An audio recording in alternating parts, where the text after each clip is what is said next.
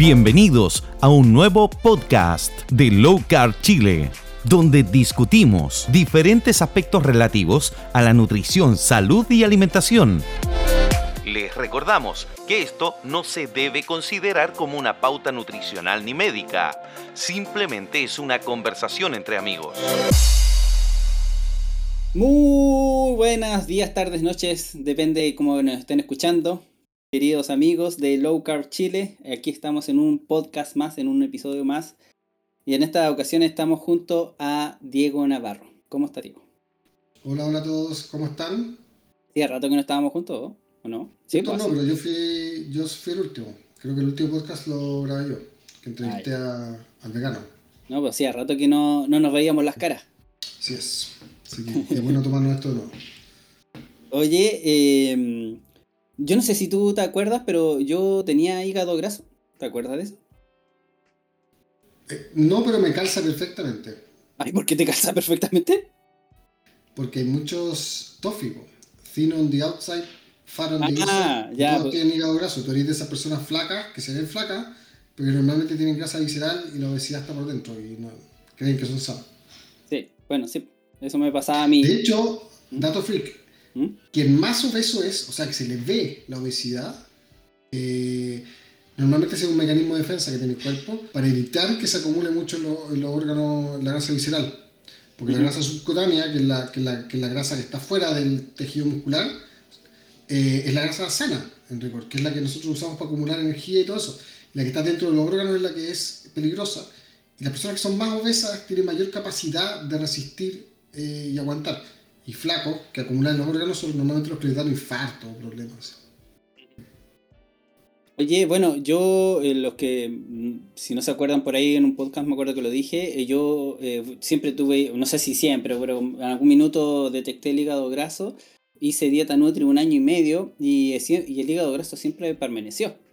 Y claro, cuando me meto a esto de keto, eh, el miedo, pues grasas, hígado graso y el, el mito de siempre, pues. Y resulta ser que se me quitó el hígado graso. Entonces, eh, como tú eres el, el más ñoño de todos los ñoños King Troll que conozco, yo sé que tú estuviste analizando estudios de hígado graso.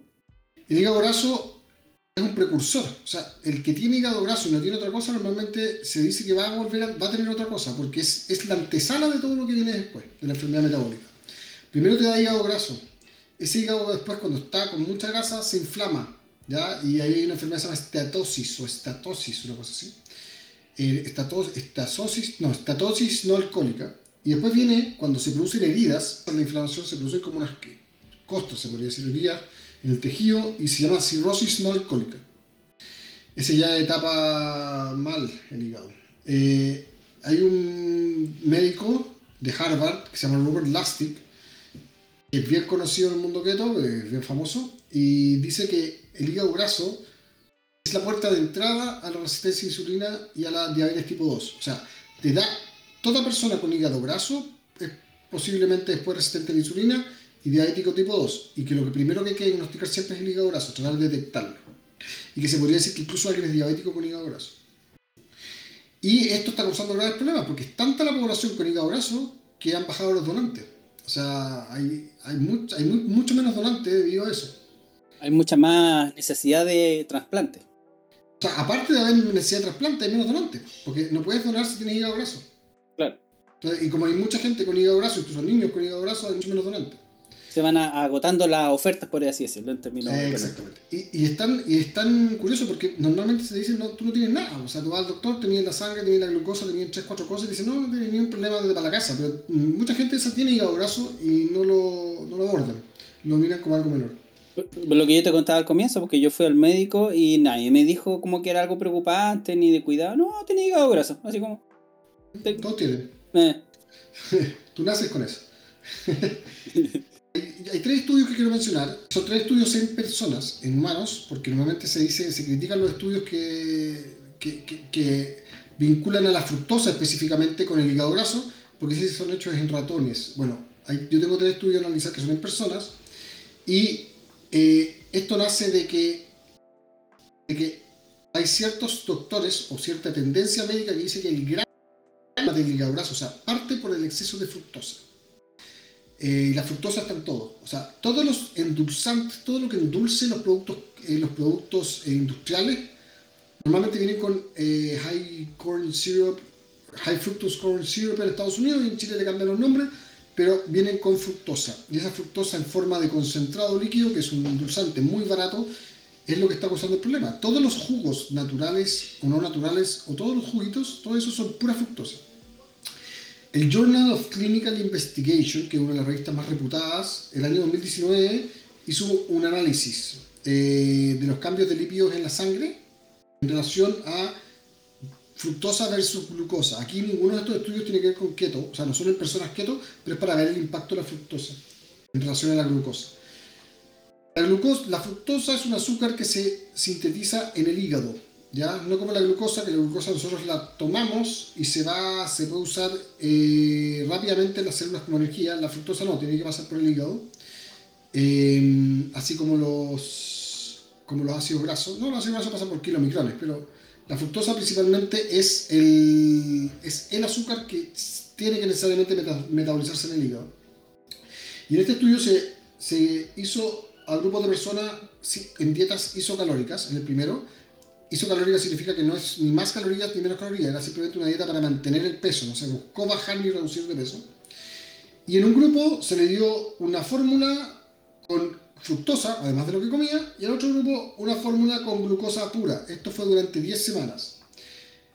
Y lo que midieron fueron centímetros cúbicos de grasa visceral, que es la grasa que está alrededor del que cubre los órganos. Ambos grupos engordaron, pero el grupo que consumió glucosa tuvo más grasa subcutánea, que es la grasa que se ve, que no es la visceral, que no es la peligrosa en rigor, y el grupo que eh, consumió fructosa es el que acumuló más grasa visceral. En otro estudio, que es el Journal of Clinical of Endocrinology, eh, hicieron un estudio similar en el cual eh, un grupo consumió 25% de una dieta, o sea, ambas dietas iso, isocalóricas, lo mismo, pero el 25% de esa dieta se les dio eh, jarabe también de fructosa y eh, al grupo y se hizo un grupo de control sin jarabe de nada, con carbohidratos y todo, pero carbohidratos complejos, no sé, fruta, avena, no sé, pero sin este jarabe de fructosa.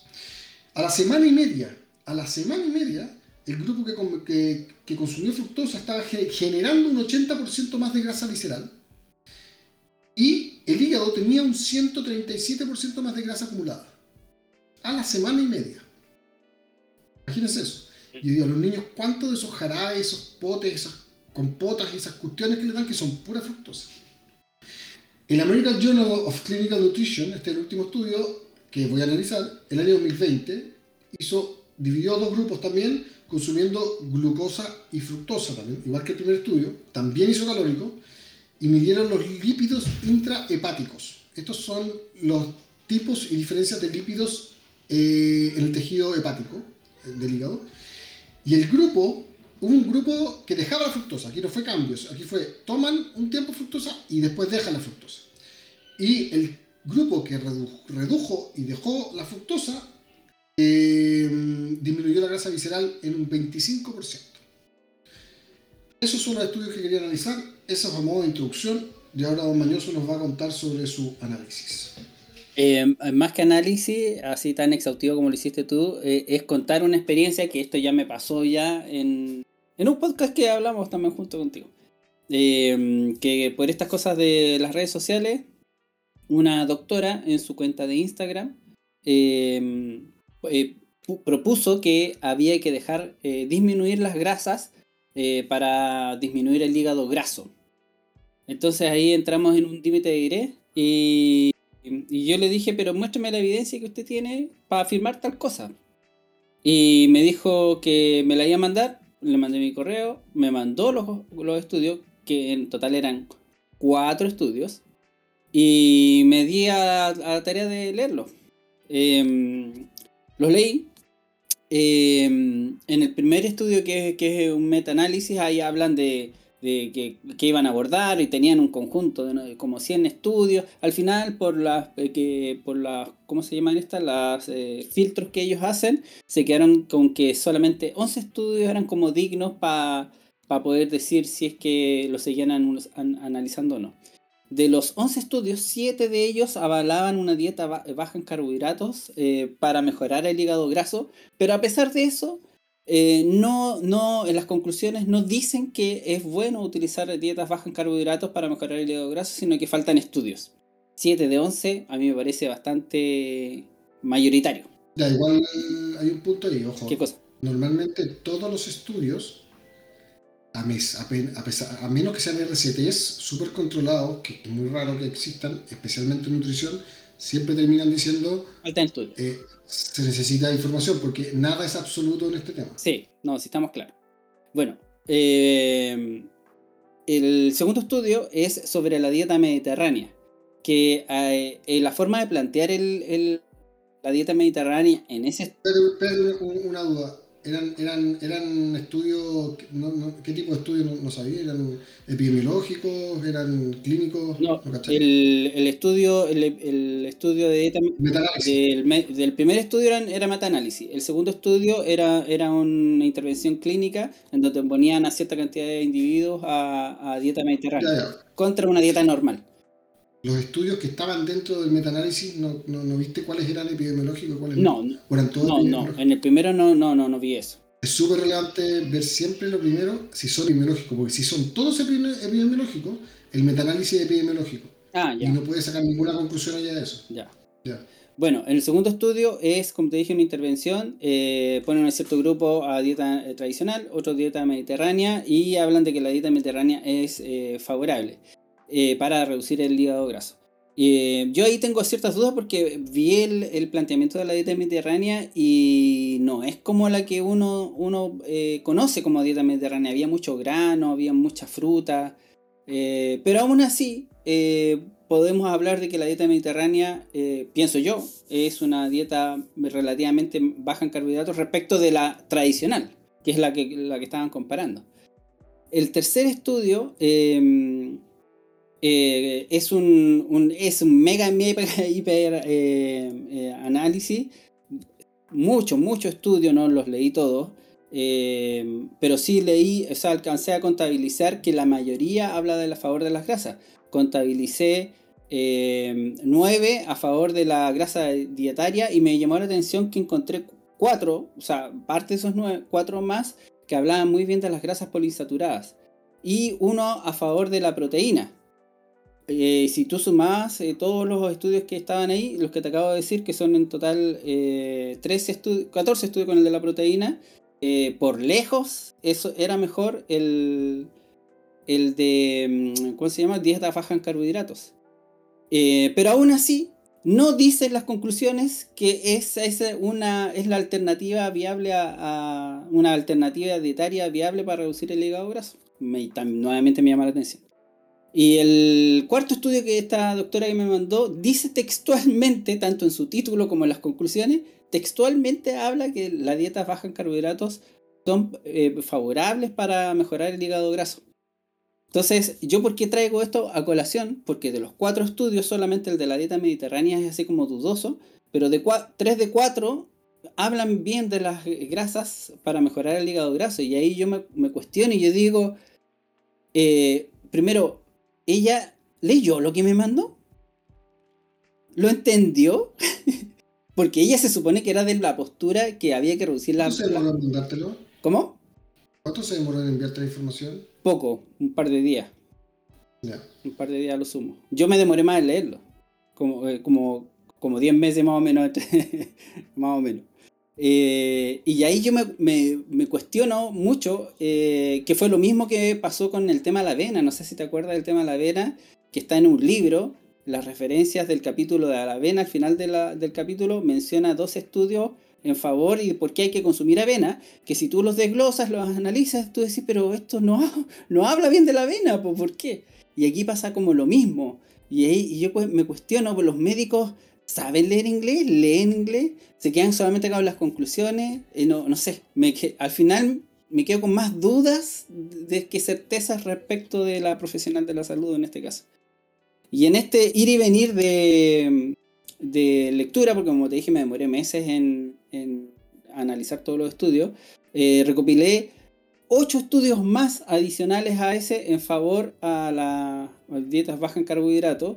Y como tú bien mencionaste, eh, todo apunta a que el hígado graso es generado eh, por la alta ingesta de fructosa y mucho también está relacionado con el alta niveles de insulina en la sangre, que contabilicé cuatro de esos.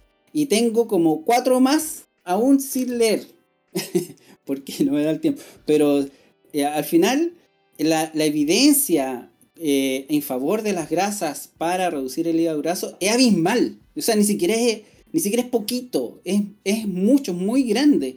Entonces, me llama poderosamente la atención por qué un profesional de la salud es tan tajante y, y, meter este cuento. Es por, es por lo que aprendió en la universidad, es el, este conocimiento popular. Y ahí me cuestiono, pero ¿cómo si es médico? Me manda algo que, que no es lo que está postulando. No entiendo. De verdad que ahí me quedo pilla ahí es cuando me, entra el miedo con la medicina.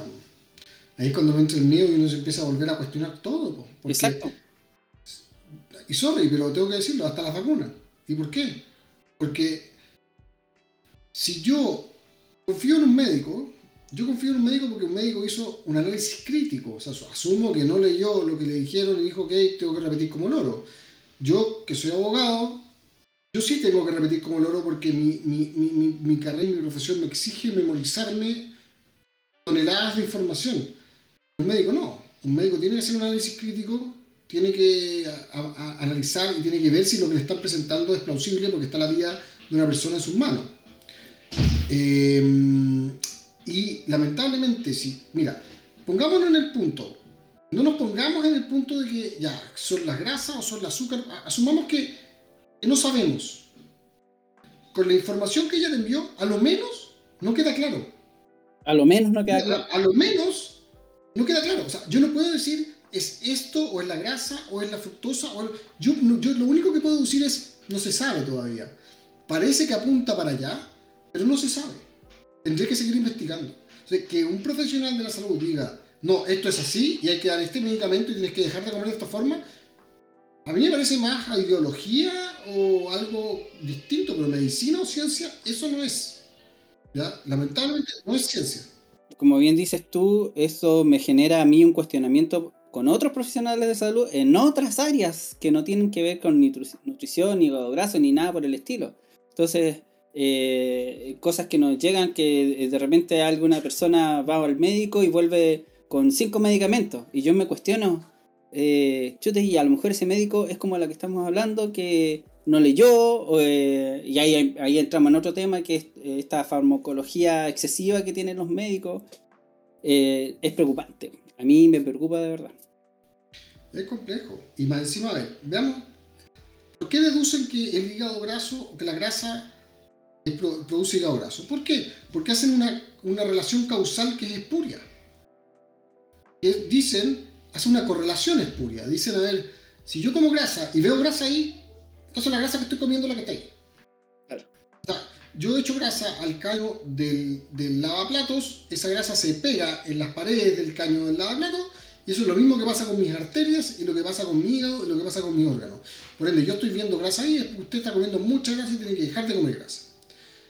Pero por la diferencia del caño del lavaplatos, mi cuerpo tiene una temperatura distinta. A diferencia del caño en lavaplatos, mi cuerpo usa las grasas como energía.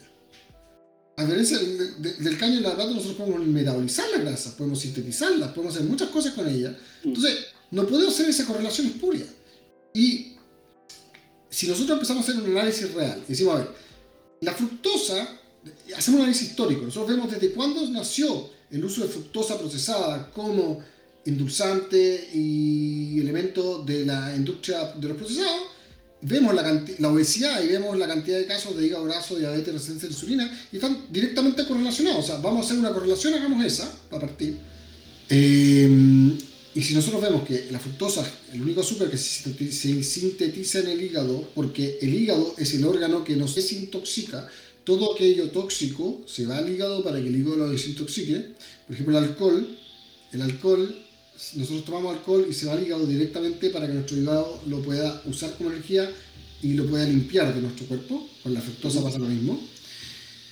Y está relacionado con, muchos, con muchas em, con muchas patologías o condiciones metabólicas, o sea, lo que tú mencionaste, el tema de la resistencia a la insulina. La resistencia a la insulina normalmente va aparejada al hígado graso, no porque la resistencia a la insulina produzca el hígado graso, sino que porque la resistencia a la insulina es una consecuencia de aquello. Cuando tú ya tienes hígado graso, ya tienes hiperinsulinemia, y tus células hacen resistentes a ese tipo de energía y te vuelves resistente a la insulina, empiezas a absorber menos glucosa.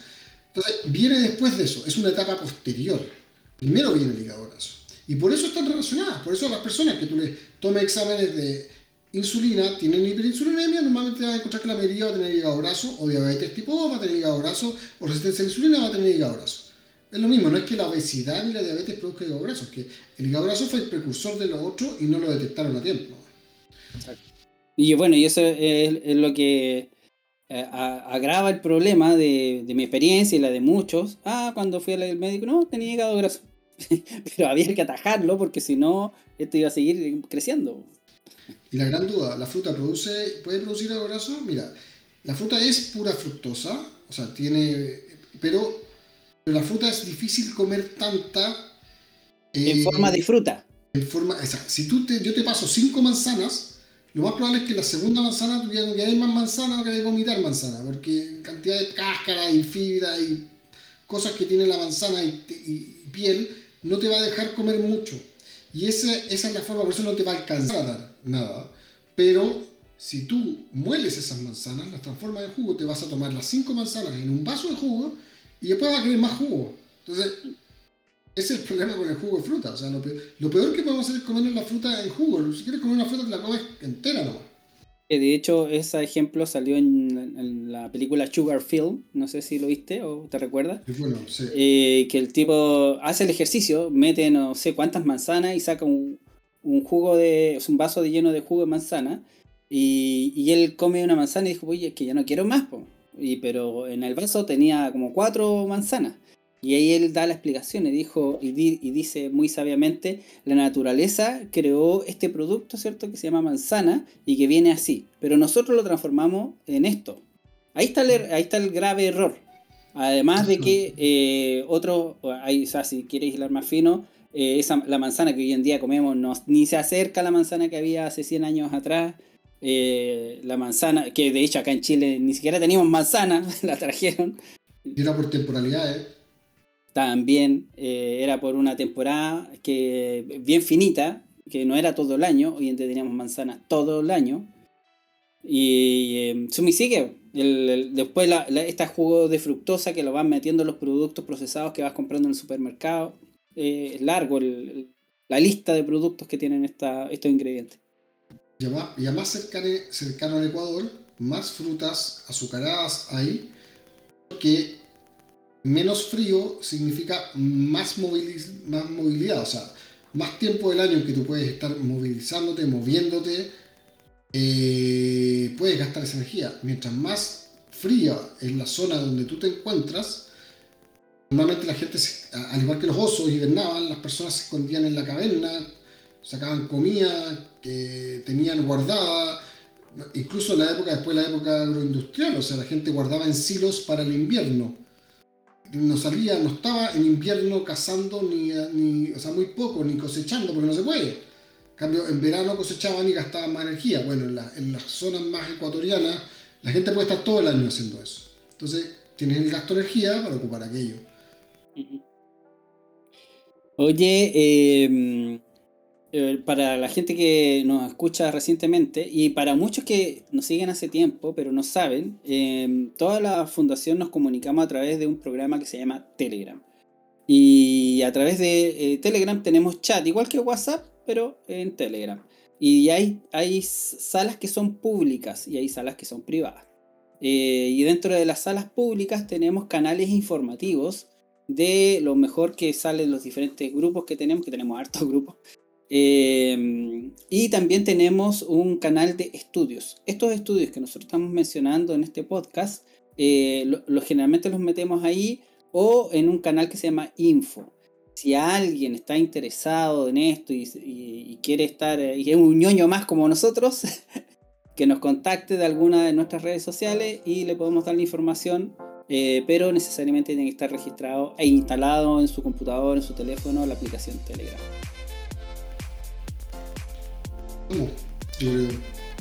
Ya, pues. Oye, eh, que no pase tantos meses entre un podcast y otro. Yo todos los jueves me lo estoy dejando para hacer eh, podcast y los live criptos. Así que podríamos fijar los jueves, porque yo los jueves juego. Ya, pues.